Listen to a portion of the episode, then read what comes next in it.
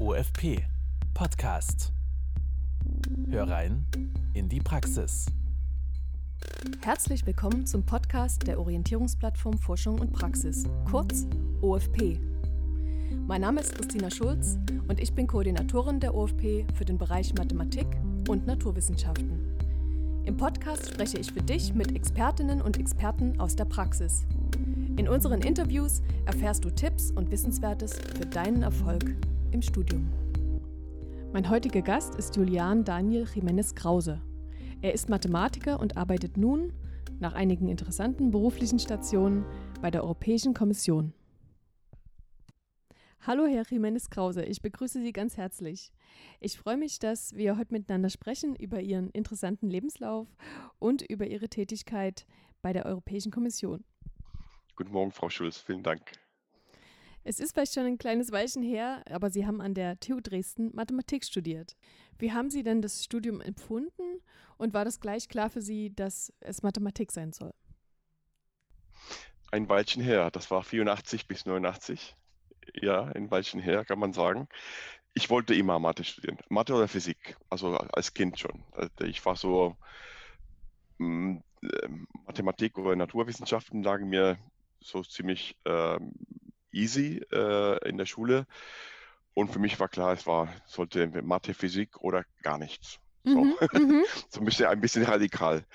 Und ähm, als ähm, ich habe also ich bin in Kuba geboren, aufgewachsen, Abitur in Kuba gemacht. Und damals gab es noch den Ostblock und äh, jedes Jahr bekam Kuba ein, eine, äh, eine Menge von, von, von Studienplätzen im, in den Ostblock-Ländern äh, zugeteilt bekommen. Und die wurden dann ausgehändigt und die Leute wurden dann quasi eingeladen, sich zu bewerben.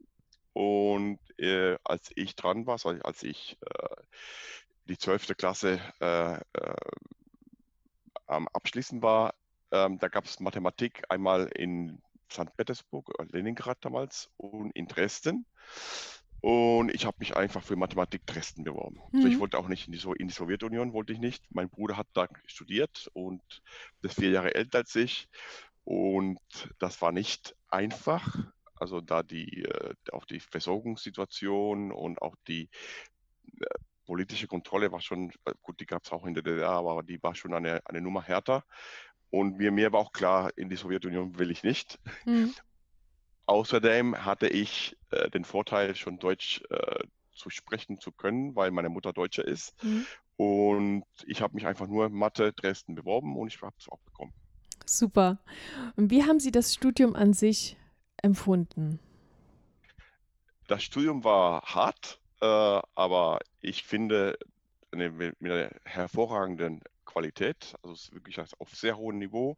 Vom Anfang an, ähm, das fing schon im ersten Semester, im ersten Semester wurde richtig losgelegt, äh, so dass gut die Hälfte der, der, der der jungen Menschen, die angefangen haben, das erste Semester nicht abgeschlossen haben. Mhm. Ähm, ich habe das später mal gefragt, ob das nicht zu hart war und äh, ich, ich, bekam als Antwort, ich glaube, ich, das war Professor Bachmann, hat mir gesagt, äh, nee, das machen wir mit Absicht, äh, damit Leute nicht die Zeit verlieren. Also wir haben das, das ist es gut gemeint.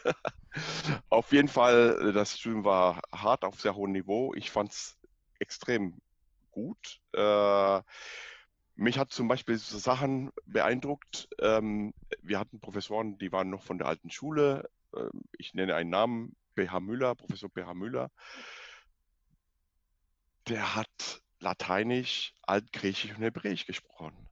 Und er kannte die Mathematik global. Also wann immer er irgendwas erklärt hat, äh, er hatte diese, diese, diese holistische globale Vision und, und wenn er einen Term, ich kann mich erinnern, als er bei, bei ähm, äh, in welcher Vorlesung war das? Äh, in einer Vorlesung, die äh, die Kardinalzahl Aleph erklärt hat, hat er ein kleines Referat über äh, die, äh, das hebräische Alphabet gehalten. Mhm. Und das mhm. hat mich immer fasziniert, ja. Okay. Ähm, hatten Sie damals schon in, in dieser Welt äh, irgendeine Vorstellung von Ihrer beruflichen Tätigkeit? Nicht wirklich. Also mein, ich glaube, mein, mein Ziel und mein Traum war damals, äh, Wissenschaftler zu werden oder in, de, in der Akademie zu bleiben. Also quasi äh, auch mal äh, eine, eine Karriere äh, ähm, an der Uni zu machen. Ähm, das war mir nicht äh, vergönnt. Ich, wenn ich, ich kann es erzählen Hm, jetzt. ja, äh, ja. Also, als äh, das Studium zu Ende ging, ähm, ich war ein ziemlich guter Student, also ich hatte durchweg immer sehr gute Noten und die Uni Dresden hat mir angeboten, ein direkt äh, Promotionsstudium äh, anzuschließen. Ich war aber Kubaner, weil Kuba, DDR, da gab es Mhm. keine doppelte Staatsbürgerschaft. Und ich bin dann zur Botschaft äh, in Berlin und habe gesagt, hier, ähm, ich habe ein Angebot, äh, weitere zwei Jahre zu studieren und dann als Doktor äh, fertig zu werden. Und dann haben die gesagt, nein, sie fliegen sofort nach dem Abschluss der Diplomarbeit nach Kuba zurück. Hm. Und somit wurde meine wissenschaftliche akademische Karriere ähm, quasi Beendet vernichtet. oder ja, bevor, genau. sie, bevor sie angefangen hat. Bevor Okay, sie ange genau. okay. Und wie ging es dann weiter für Sie? So, dann, ähm, wie gesagt, nach dem äh, Abschluss äh, der Diplomarbeit äh, musste ich nach Kuba zurück. Habe ich auch gemacht. Und ich wollte dann an der Uni in Havanna äh, anfangen zu arbeiten. Ich hatte auch Kontakte, die wollten mich auch, die kannten mich auch. Und es, das war mir auch verboten. Also da waren irg- irgendwelche Mächte, unsichtbare Mächte, die, die haben schon meine Zukunft entschieden und die hatten äh, vorgesorgt, dass ich ähm, in der IT bei einer landwirtschaftlichen Einrichtung außerhalb von Havanna arbeiten sollte. Hm. Und für mich, das war wie die Verbannung nach Sibirien. Also ich war, ich war Okay. voll schockiert. Äh, ich war unter Schock. Die Leute, die mich kannten an der Uni Havanna genauso. Und gut, dann habe ich, bin da am 1. September hin zu diesem ähm, Institut für Grundlagenforschung der tropischen Landwirtschaft Mhm. äh, außerhalb von Havanna. Und siehe da, da hatte ich einen Chef, ähm, das war ein Doktor der Biologie, ein junger Mann und äh, super, also sehr, sehr schlau, sehr intelligent, äh, sehr energetisch und der hat mir ganz tolle Aufgaben gegeben und hat mir auch sehr schnell äh, glaubhaft gemacht, dass meine Arbeit dort auch super interessant und wissenschaftlich auch relevant ist. Wir haben auch, ich habe äh, in, ich habe ein, ein Jahr und zwei Monaten da gearbeitet, äh, bis wir dann meine Mutter, mein Bruder und ich endgültig Kuba verlassen haben und, und Richtung vereintes Deutschland äh, umgewandert sind. Ähm, äh, ich habe in diesem Jahr mehrere Publikationen äh, geschrieben, äh, also nicht als Hauptautor, aber immerhin. Und in der Tat, mir hat auch die Arbeit gefallen irgendwann. Also das hat sich schon, und das war dann auch quasi dieser Schub in die IT. Hm. War das vielleicht sowas wie ein Mentor für Sie, der äh, Vorgesetzte? Ja, der äh, Dr. Esquivel werde ich auch nicht vergessen. Der, der war ein Mentor, der hat auch, äh, also einmal was die, die emo- emotionale Seite äh, und, und, und äh, zeigen, dass die angewandte Mathematik, äh, angewandt in dem Bereich äh, äh, der Biologie sehr interessant sein kann. Also nicht nur die, die pure Mathematik, wie die ich der, an, der Uni, an der Uni hatte, aber auch der, der, der Typ, der hat publiziert am laufenden Bande und nicht nur im Inland, auch im Ausland. Also der war schon sehr, äh, wirklich ein sehr guter und sehr äh, äh, aktiver Wissenschaftler. Und er hat mir auch diese, diese Denke, wie man arbeitet, so, dass man daraus eine Arbeit hat, die man veröffentlichen kann. Hm. Und das, das hat mir auch in den späteren Jahren auch viel geholfen. Ja. Ja. Sie sind dann also mit Ihrer Familie von Kuba zurückgekommen nach Deutschland. Wie ging es dann für Sie weiter? Ja, wir sind im November 1990, meine Mutter, mein Bruder und ich, endgültig aus Kuba weg äh, und äh, nach, ins vereinte Deutschland geflogen. Ähm, und ähm, ich bin sofort nach Dresden, weil ich habe äh, die Jahre davor in Dresden gelebt. Ich hatte noch meine Netzwerke, kannte viele Leute da Hm. ähm, und habe äh, an der Algebra der Mathematik der TU eine Hiwi-Stelle, das war so eine halbe Stelle, ähm, angenommen. Ähm, und das war, das war eine Zeit des Umbruchs. Das war direkt nach der Wende, wenn man so, so will. Und dies, den Umbruch war noch sehr stark äh, bemerkbar an der Uni. Noch viele Professorenstellen waren unbesetzt. Mhm. Ähm, und ähm, ich habe relativ schnell, also ich habe, da war, ich hatte nicht wirklich eine große Aufgabe da zu erledigen.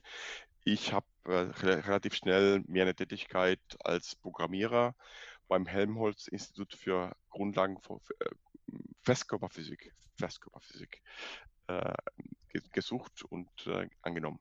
Und dann, dann habe ich eine Stelle gefunden in Gartersleben, das ist dann ganz weg, äh, weit weg von Dresden, das ist in Sachsen-Anhalt, äh, in der Nähe von Quedlinburg.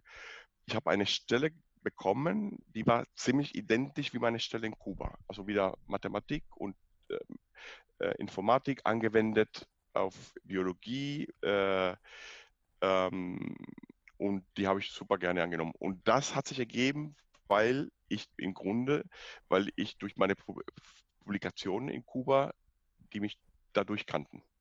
So hat ah, sich das okay. so. Ja. Und dann habe ich, ähm, da habe ich zwei Jahre gearbeitet und dann ähm, bekam ich eine hm, ähnliche Stelle, aber schon ein bisschen ein bisschen mehr politisch äh, in, bei dem äh, Informationszentrum für biologische Vielfalt in Bonn. Ähm, und äh, die habe ich angenommen. Das war meine echte, meine, meine allererste Stelle mit einem richtigen äh, Gehalt, BAT2 damals hieß das. Und äh, das habe ich gemacht 15 äh, Jahre lang. Oh, okay, wow. Ja, genau. Und von dort zur Europäischen Kommission. Wie ist es dazu gekommen? Wie ist das gekommen? Genau, da war, wie gesagt, das habe ich 15 Jahre lang. Das ist eine ziemlich lange Zeit. Ja. Und ähm, äh, also ich war, ich war fest angestellt unter BRT2. Das hat sich dann später die, die, die Bezeichnung geändert. Ich weiß nicht mehr, nicht mehr, wie das später geheißen hat. Aber man kam nicht voran. Also man hatte diese quasi diese äh, diese, diese, diese, diese Stelle mit dieser Besoldungsgruppe für immer. Und ich so Mitte, Ende 30 dachte, das kann doch nicht gewesen sein in meinem Leben. Ähm, und ich war so ein bisschen frustriert und am Gucken und habe mich umgeschaut und bin rein zufällig auf die Webseite der Europäischen Kommission, die heißt EPSO, EPSO, für, für quasi für, für, für Personal, ähm, die Personalseite der, der Kommission, wo mhm. auch die Ausschreibungen und die ähm, Auswahlverfahren veröffentlichen werden. Mhm. Und da war ein Auswahlverfahren gerade angelaufen und das war für mich geschnitten. Also das war wirklich mein Wissen. Ähm, ich dachte, also das ist so extrem für mich gemacht, da muss ich teilnehmen. Und da habe ich teilgenommen. Ich habe es auch ernst genommen. Ich habe mich auch vorbereitet. Ich habe gepaukt, wie seit Uni nicht mehr. Mhm. Seit der Uni nicht mehr. Und, äh, und nach anderthalb Jahren Ausfall, das hat anderthalb Jahre Ausfallverfahren, ähm, wurde ich quasi ausgewählt. Ja. Okay. Ähm, wow, also das klingt nach einem sehr ja, äh, gründlichen, aufwendigen Auswahlverfahren, was ja an sich auch eine gute Sache ist. Ähm, können Sie dazu vielleicht noch mal was genauer sagen, wenn sich jemand dafür interessiert, ähm, bei der EU zu arbeiten? Ich kann das erstmal sagen, die Auswahlverfahren heute sind weniger, ähm, die dauern länger, weniger lang. Also diese, diese äh, die Sache mit in diesem anderthalb Jahren, das war, weil äh, die Auswahlverfahren damals, die bestanden aus drei Teilen, ein, ein Multiple-Choice-Test, äh, wirklich über drei Bereiche, einmal Informatik, einmal Europa, einmal so eine Art ähm, äh, äh IQ, also Intelligenztest. Pardon. Und ähm, der, äh, dieses Multiple Choice wurde sehr schnell äh, ausgewertet, das wurde automatisch ausgewertet. Aber dann, dann gab es noch eine schriftliche Prüfung, wo man äh, aus drei Themen, zwei Themen eine Ausarbeitung schreiben sollte. und so eine Ausarbeitung von zwölf Seiten, das muss irgendjemand lesen und bewerten. Und ja. das hat, äh, und bei, bei, bei zigtausenden Teilnehmern an diesen Auswahlverfahren, das war wahrscheinlich so der, der, der Flaschenhals äh, oder die, die ähm, äh, Nadelohr, das Nadelohr von ganzen, vom ganzen Verfahren.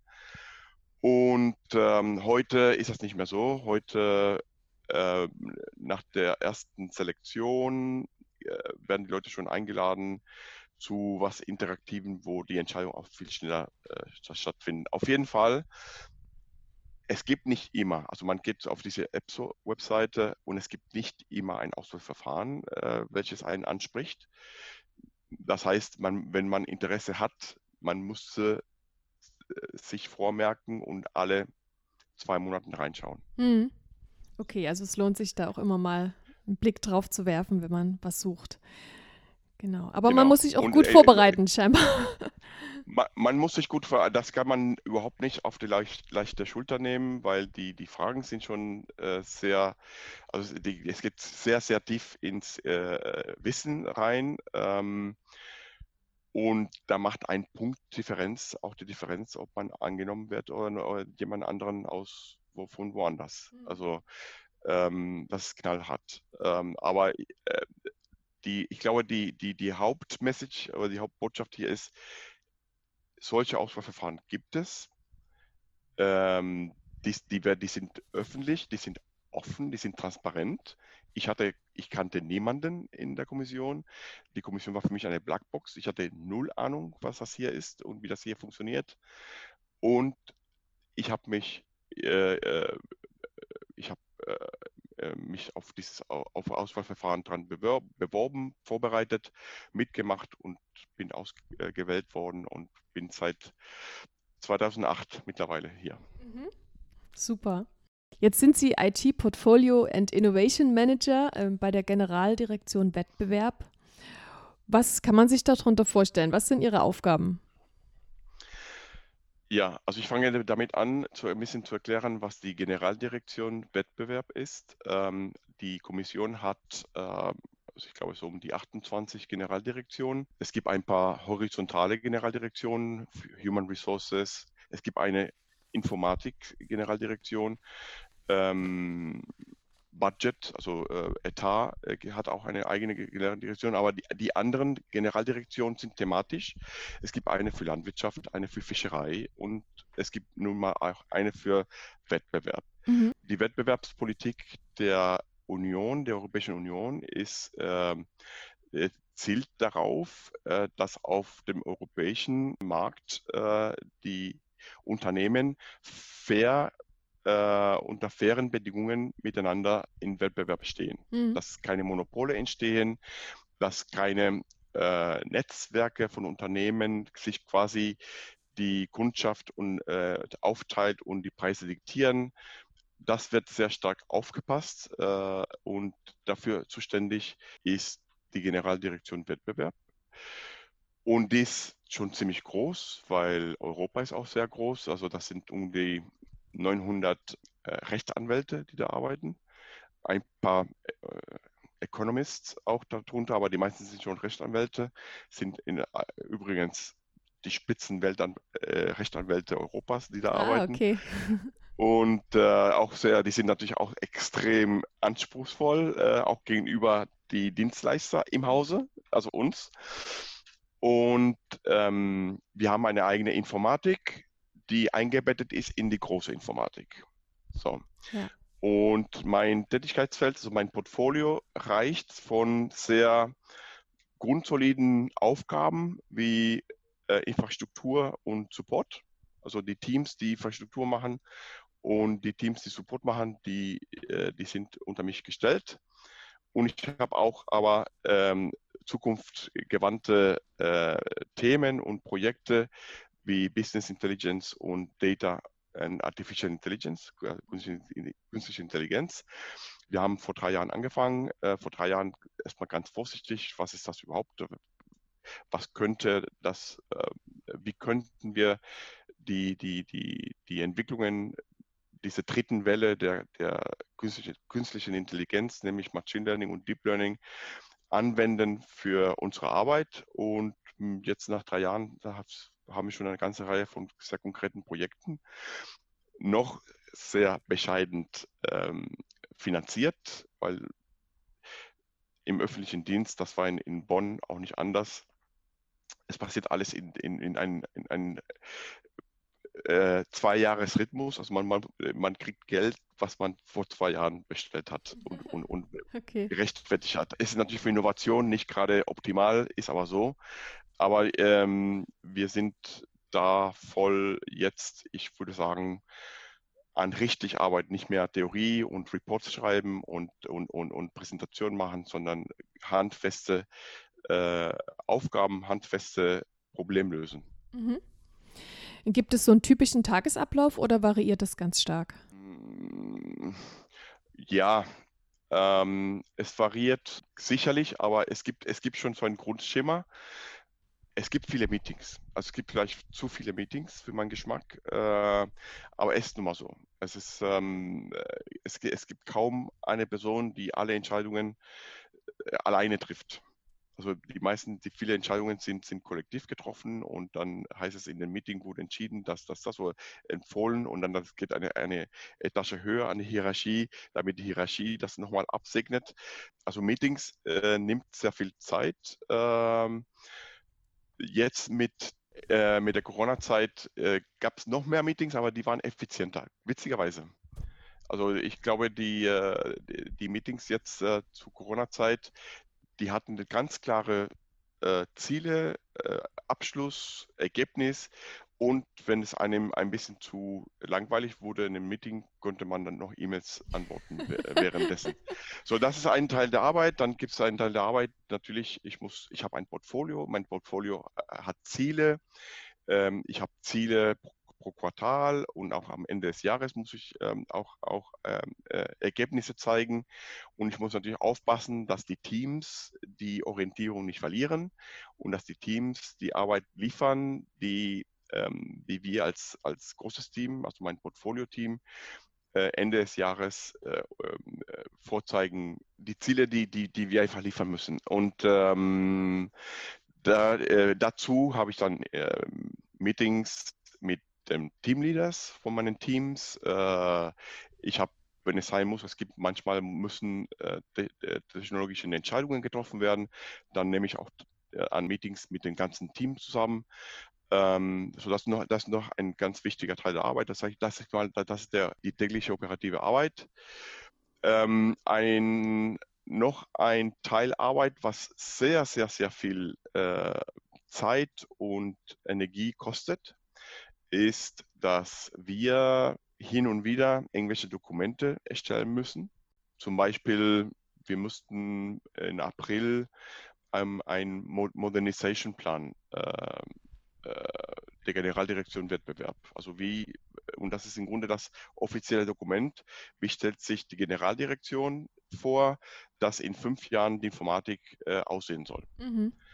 Und das ist so ein Dokument, äh, das kann man nicht irgendwie so auf die leichte Schulter nehmen. Da muss man äh, sehr viel denken und diskutieren und es ist ein iterativer Prozess, bis man ein solides Dokument hat, was Kopf und Fuß hat, was auch eine Vision beinhaltet. Und dann das Dokument muss so geschrieben sein, dass auch die Hierarchie es versteht und absegnet. Und äh, das ist auch noch ein Teil der Arbeit, die, wie gesagt, sehr viel Zeit und sehr viel Energie kostet. Diese Dokumentenherstellung, die, weil die Kommission, ich glaube, dass überall im öffentlichen Dienst mit diesen Papieren arbeitet. Man schreibt eine Note, man schreibt ein, ein, einen Bericht, man schreibt äh, dies und das und das. Und die Qualität ist schon, muss schon sehr hoch sein und ähm, man muss äh, ziemlich viel Zeit und Energie da rein investieren. Mhm. Ähm, wie viel Mathematik ist noch in Ihrem jetzigen Tätigkeitsfeld? Oder vielleicht auch anders gefragt, ähm, welche Kompetenzen, die Sie im Studium erworben haben, also ob das jetzt inhaltlicher Art ist oder anderer Art, äh, benötigen Sie im heutigen Berufsleben? Also, also jetzt reine Mathematik. Es gibt eine Vorlesung, die habe ich im, im vierten Studienjahr besucht. Das war relationale Datenbanksysteme. Die habe ich mein Leben lang angewendet, äh, weil ich äh, in meiner Arbeit sowohl in Kuba, dann später in Gattersleben, dann später in Bonn und im Grunde auch hier in meiner Arbeit äh, in, in Brüssel immer mit Datenbanken und mit Daten, Datenverarbeitung äh, äh stark zusammenhängt. Und ich denke, ich habe da einen großen Vorteil, dass ich Datenmodelle, äh, Datentransformationen und so weiter und so fort wirklich aus dem Stegreif begreife, verstehe und mir braucht keiner was zu erzählen. Also das, das ist ganz wichtig. Ähm, ansonsten thematisch ähm, äh, nicht viel, ähm, aber ich denke, die ganze naturwissenschaftliche Denkweise, ja, ich denke, das ist, das war mein ganzes Leben und heute insbesondere ganz wichtig, die Gründlichkeit, das Verstehen, ähm, die, die, die, die, die, ähm, die Fähigkeit, neue Themen relativ schnell zu verstehen. Einmal vielleicht erstmal ein bisschen oberflächlich und dann, wenn es nötig ist, tiefer verstehen. Und ich denke, die, ein Studium der Mathematik äh, an der TU Dresden hilft einem wirklich dabei, äh, diese Herausforderung jeden Tag zu, zu meistern. Ja. Hm. Gibt es was, was Sie den Studierenden der Naturwissenschaften äh, mit auf den Weg geben würden aus Ihrer heutigen Perspektive, wenn Sie so zurückblicken? Ich kann nur sagen, dass man sollte das Studium ernst nehmen, wirklich mit Herz und mit Liebe. Ich, ich denke, ein bisschen Liebe und Passion ist, ist, ist wichtig. Also nicht nur äh, studieren, weil man am Ende ein, ein Stück Papier hat mit dem Titel drauf. Ähm, ein bisschen Spaß sollte man auch, man soll Spaß an der Sache auch mal suchen und finden und haben. Ähm, und ich glaube, wenn man studiert mit Hingabe, mit, mit Liebe an der Sache, an der Mathematik oder an der, an der Biologie oder an der Physik und mit ein, ein Stück äh, Humor, ähm, das kann nur gut werden. Ich denke, das ist eine gute Mischung und, ähm, und ich kann auch weiter, weiter sagen, das Studium bewaffnet einen mit ganz tollen Instrumenten, Instrumenten der Denkweise, Instrumenten der Lernfähigkeit, die für ein späteres Leben absolut, absolut relevant und absolut notwendig sind. Schön, das ist ein super Schlusswort. Ich danke Ihnen ganz herzlich für das Gespräch, Herr Jimenez-Krause. Frau Schulze, ich danke Ihnen auch ganz, ganz herzlich für diese Möglichkeit, äh, meine Erfahrungen darzustellen und auch äh, zurückzudenken an die fünf Jahre Studium an der TU Dresden. Weitere Informationen und Veranstaltungen findet ihr unter tud.de slash dein Studienerfolg slash OFP.